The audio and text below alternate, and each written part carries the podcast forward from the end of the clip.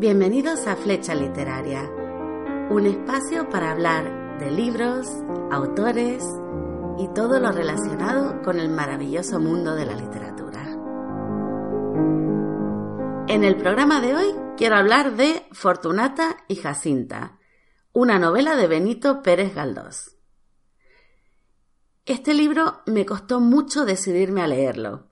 Tenía miedo de encontrarme una historia aburrida, densa, pasada de moda, y la verdad ha sido una grata sorpresa. La historia desde el principio me enganchó. Al revés, no podía parar de leerlo. La estructura me impresionó. el dominio de la técnica que tenía Galdós me parece casi perfecto. Y además hay muchos otros detalles en la novela dignos de mención. Por ejemplo, no me esperaba esa oda al mantón de Manila, que me gustó bastante. Y sobre todo, esa conciencia social tan moderna y tan presente en prácticamente todas las páginas. En mi opinión, Fortunata y Jacinta es un retrato perfecto de la época. Me encanta que nos presente a tantos personajes tan diferentes entre sí. Vemos representadas realmente a todas las clases sociales y creo que todas las formas de vivir que coexistían en el Madrid del siglo XIX. Me gusta también que la novela está llena de situaciones cotidianas, sin olvidar, por supuesto, la omnipresente tertulia, la misa diaria, la visita al mercado. Por poner algunos ejemplos, compartimos el día a día de una usurera que vive la mar de bien gracias a la gente que gasta por encima de sus posibilidades solo porque quiere mantener las apariencias. Y por otro lado, también nos codeamos con la gente más miserable. Vemos a un hombre pobre utilizar a un niño para intentar timar a una señora con posibles. La burguesía, por supuesto, también tiene sus propios problemas. Compartimos las tribulaciones de una buena madre burguesa mientras exhibe a sus hijas como una mercancía intentando casarles un buen marido. Y como no, también trataremos con algunos comerciantes muy espabilados. Y a propósito de esto me gustaría leeros un fragmento muy cortito. Este Madrid, que entonces era futuro, se le representó con visiones de camisas limpias en todas las clases, de mujeres ya acostumbradas a mudarse todos los días, y de señores que eran la misma pulcritud. Pues sí, aquí Galdós retrata nada menos que la llegada del agua corriente a la capital, y me parece un buen ejemplo de cómo el libro está lleno de menciones a acontecimientos históricos. La política es un tema recurrente en esta novela. No solo la eterna división entre la izquierda y la derecha, sino también la visión de la sociedad que tienen los diferentes personajes. No es extraño, por tanto, encontrarnos, como comentábamos antes, con muchas escenas de crítica social.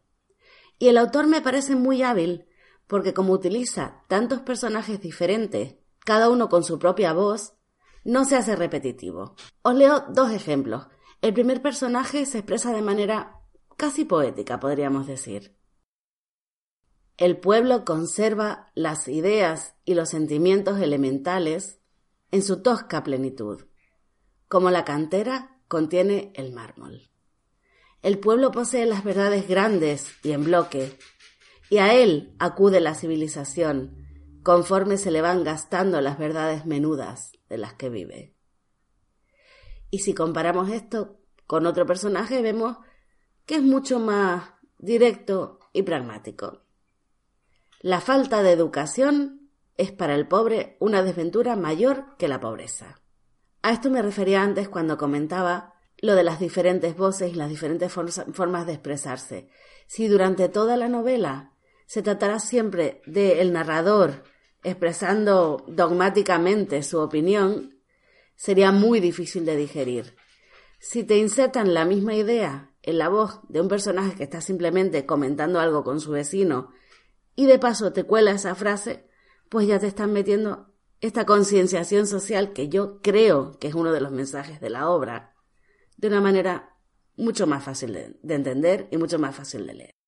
Tras leer esta novela entiendo muy bien por qué a Benito Pérez Galdós se le considera, y yo creo que con mucha razón, un gran escritor. Sin duda, domina la técnica de una forma magistral. Solo hay que fijarse en el uso de la descripción. Al principio me pareció abusivo, pero pronto me di cuenta de que realmente el autor quería fotografiar una situación mediante las palabras, y es muy efectivo. Por ejemplo, hay una escena en la que Jacinta visita una casa donde más que viven, digamos, subsisten algunas familias en una situación paupérrima. Es una escena impactante sin necesidad de ningún discurso, no hay diálogos, no hay crítica social explícita, simplemente el contraste entre el vestido de la protagonista con los niños sucios que juegan en el patio con la basura ya habla por sí mismo. Una imagen vale más que mil palabras. Y este mismo uso de la imagen se repite en otras situaciones de una forma más sutil. Para mí el ejemplo más maravilloso es la descripción previa a la primera aparición de Fortunata. Esas escaleras interminables, las plumas, la suciedad, el huevo, todos los detalles de esa escena están cargados de simbolismo. Mientras los lees, ya te das cuenta de que va a pasar algo importante. Otro, otro ejemplo, el último que doy ya, pero es que es una escena que realmente quiero mencionar porque me gustó muchísimo. Otro ejemplo de este uso de la imagen para mí, de hecho, el mejor de toda la novela, es la escena de la extrema unción de Mauricia. Cómo se moviliza todo el vecindario, la limpieza, el ajetreo, la decoración, porque va a venir un miembro de la iglesia. Cuidado. Es una escena que, más que leerla, me parecía realmente que la estaba viendo en una película. Era casi cinematográfica la forma en que la describe. Y me parece un ejemplo tan perfecto de ese momento histórico es como una fotografía. Pero Galdós no usa solamente la imagen para crear ambientación, utiliza también el lenguaje, introduciendo muchas expresiones populares para resaltar la diferencia entre la forma de hablar del pueblo y la de la gente elegante.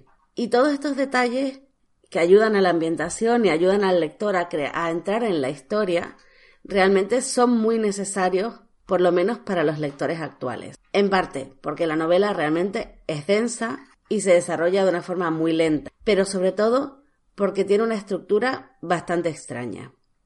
Llegó un momento en que yo pensaba, ¿y esto que estoy leyendo ahora qué tiene que ver con lo anterior? De hecho, durante muchos capítulos, de verdad, parecía que había empezado una novela diferente, porque las historias tardan muchísimo en entrecruzarse. Y además hay personajes que de hecho nunca llegan a cruzarse físicamente, sino solo a través de terceras personas. Aunque al final, eso sí, todos acaban conectados de alguna forma. Continuando con el tema de la estructura, algo que sí que me gustó. El principio y el fin de la historia de Fortunata suceden en la misma casa. Cierran perfectamente el ciclo. Me parece un punto positivo a destacar.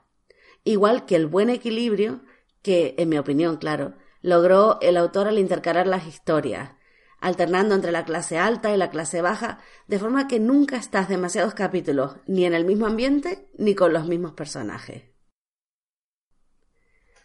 Y llegamos a un tema fundamental, los personajes. No puedo analizarlos todos porque la novela realmente tiene muchísimo, pero hay algunos de los que sí que me gustaría mucho hablar. Empezamos por Jacinta, que representa a la buena esposa en todos los sentidos. Es abnegada, está perfectamente integrada en su clase social, cumple su papel como buena cristiana, como señora elegante, como nuera subordinada a su suegra y cualquier otra cosa que se le quiera pedir. A mí personalmente, tanta perfección me llegó a parecer incluso empalagosa. El mayor problema de Jacinta es que no puede tener hijos, aunque los desea desesperadamente y la verdad no le irían mal para poder sobrellevar mejor las repetidas traiciones de su marido. Por lo menos tendría algo con lo que distraerse. Porque esta pobre mujer, aunque se haga la tonta, en realidad sabe mucho más de lo que parece. Perdona, pero no olvida. Y sabe utilizar también la manipulación para sacarle información a su esposo cuando le interesa. Prueba de ello es que obliga a Juan a dejar a Fortunata desvalida y sin recursos sin preocuparse lo más mínimo por lo que será de ella y de su bebé. Todo un dechado de virtudes y de caridad cristiana. Sí, señor. Aún así, Jacinta es mucho más que un tópico. Galdós describe a la perfección su evolución como personaje. Al final de la novela, nos encontramos con una mujer muy distinta de la joven recién casada que conocimos al principio. Es más independiente, está menos sometida a su marido y a su clase, cosa importante. Incluso llega a ser más capaz de tomar decisiones por sí misma. Y es una evolución que la verdad se agradece. Por otra parte tenemos a Fortunata, que pertenece a lo que Jacinta y su entorno llamarían la plebe. Es vulgar total y absolutamente, tanto en su forma de moverse como en su forma de expresarse. No tiene educación y está condenada a ser pobre de por vida. En aquella época, ya sabemos, para una mujer de su clase no había muchas salidas. Pero la gran tragedia de Fortunata es que ella solo quiere ser una trabajadora honrada, simplemente. Nunca quiso dedicarse a la vida alegre y de hecho, cuando las circunstancias le obligan, vemos claramente que no es feliz en esta vida, no es lo que quiere. Y sin embargo, por su ingenuidad, por el mero hecho de creer en las promesas del hombre al que ama, acaba siendo despreciada, repudiada y maltratada. Mediante este personaje, Galdós retrata el machismo y el clasismo de la España de su época. Me parece que este autor tenía unas ideas muy modernas y no pierde ocasión de denunciar la injusticia. En este caso, el señorito se divierte con la inocencia de una joven a la que le destroza la vida sin el menor arrepentimiento, y cuando se aburre la abandona sin más, incluso sabiendo que la ha dejado embarazada. Pero una vez más Galdós vuelve a sorprender.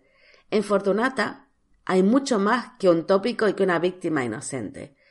Fortunata sí que tiene una segunda oportunidad y sí que tiene la opción de volver a ser aceptada socialmente, incluso de ser una auténtica señora. Y ahí es cuando ella puede decidir libremente. Es un personaje muy complejo el de Fortunata. Yo al principio sentía mucha simpatía hacia ella y me daba pena. Pero a medida que avanza la narración, hay momentos en los que realmente se hace difícil entenderla. No comprendo muchas veces su forma de pensar y sus motivaciones, sobre todo su obsesión por descubrir si Jacinta realmente es decente y su forma de convencerse de que no lo es aunque no tenga pruebas. Lo que no me gusta para nada de Fortunata es su discurso de que es ella, no Jacinta, la verdadera esposa de Juanito, porque es ella, no Jacinta, quien ha parido a su hijo, y eso es lo que hace válido el matrimonio. Estos dos personajes femeninos están retratados con mucha profundidad psicológica. Vemos la evolución de las dos mujeres a lo largo de los años, cómo va cambiando su forma de pensar, sus obsesiones, su posición ante la vida, su forma de ver el mundo, y lo más curioso es que a pesar de todas estas evoluciones y estos cambios, cada una ve a la otra como su enemiga, sin pararse a pensar ni por un momento que realmente el enemigo de las dos es Juan. ¿Y cómo es Juan? Para hablar del señorito, nada mejor que leeros cómo el propio autor lo describe en la novela.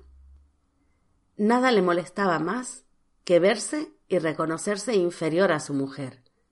No podía sufrir que se le tuviese por un hombre vulgar, uno de tantos.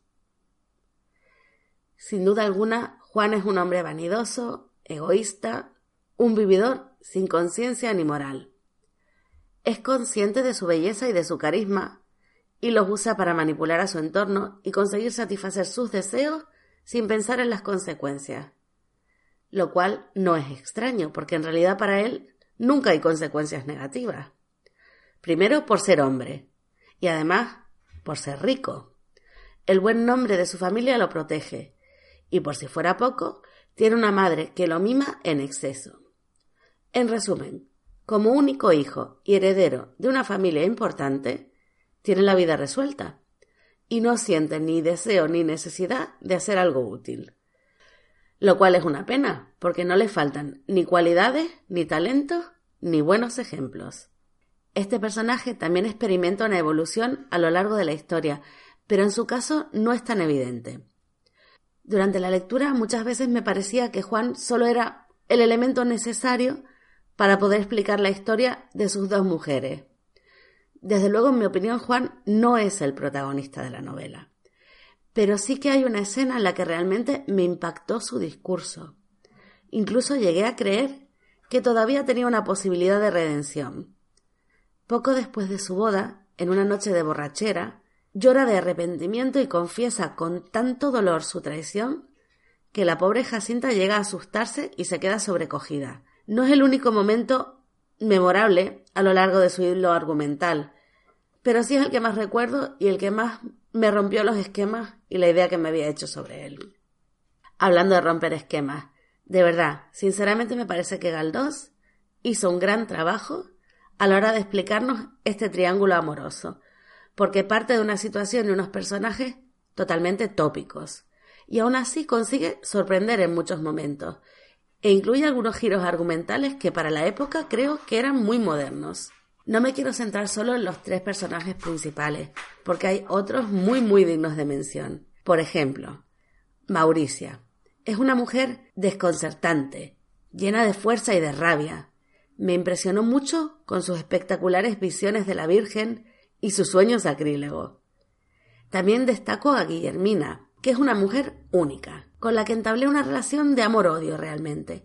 Por un lado me impresiona su sentido práctico, su capacidad de aguantar incluso los peores insultos y de moverse por los peores tugurios, sin cejar nunca en su empeño de construir su orfanato, cueste lo que cueste. Pero por otro lado, me resulta excesivamente beata y a veces demasiado déspota en algunas circunstancias.